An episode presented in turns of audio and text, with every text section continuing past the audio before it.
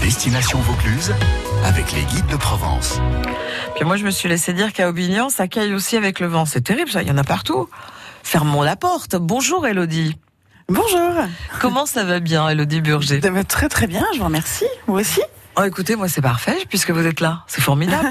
Euh, vous êtes notre guide ce matin et nous allons nous promener du côté d'un endroit encore magnifique. Qu'est-ce qu'on en a ici?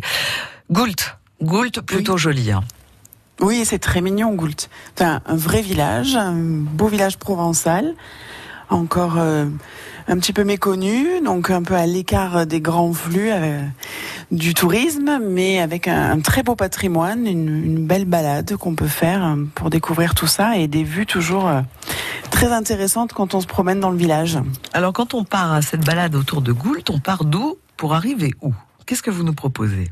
Moi, ce que je conseille en règle générale, c'est de se garer euh, sur le petit parking qui a à l'entrée, vers l'église, jeter un coup d'œil à, cette église romane.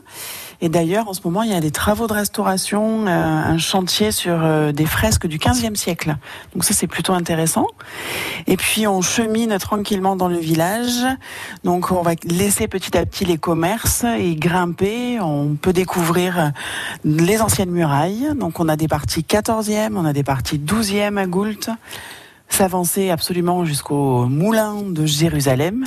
Donc euh, ça c'est quand même pas très très commun hein, en termes de, toponymie. Mhm. Et puis ils ont mis en valeur un, un beau sentier à Goult qui s'appelle le Conservatoire euh, des cultures en terrasse. Donc euh, ils ont obtenu plusieurs prix pour cela et ça permet de découvrir voilà ce qu'est l'agriculture provençale traditionnelle. Donc euh, les oliviers, un petit peu de raisin, on faisait des pois chiches, on faisait euh, un tas de cultures en fait qui pouvaient passer dans ces petites terrasses. Et donc là on a vraiment une belle mise en valeur du site.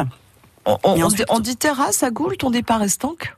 Eh ben là-bas ils appellent ça les terrasses. C'est fou ça. Ben oui. C'est, voilà, ça y est. C'est pour être compris de tout le monde. Eh oui, oui, c'est ça. C'est l'enclave française au milieu du provençal. c'est ça. Les résistants. Oui. et après, on peut monter un petit peu plus haut encore dans le village, arriver au sommet où se trouvait le château de Babylonis. Et, euh, et là, on a une vue qui s'ouvre en direction de Gordes, Saint-Pantaléon, ces plateaux. Donc euh, ça, c'est aussi un coin très sympathique.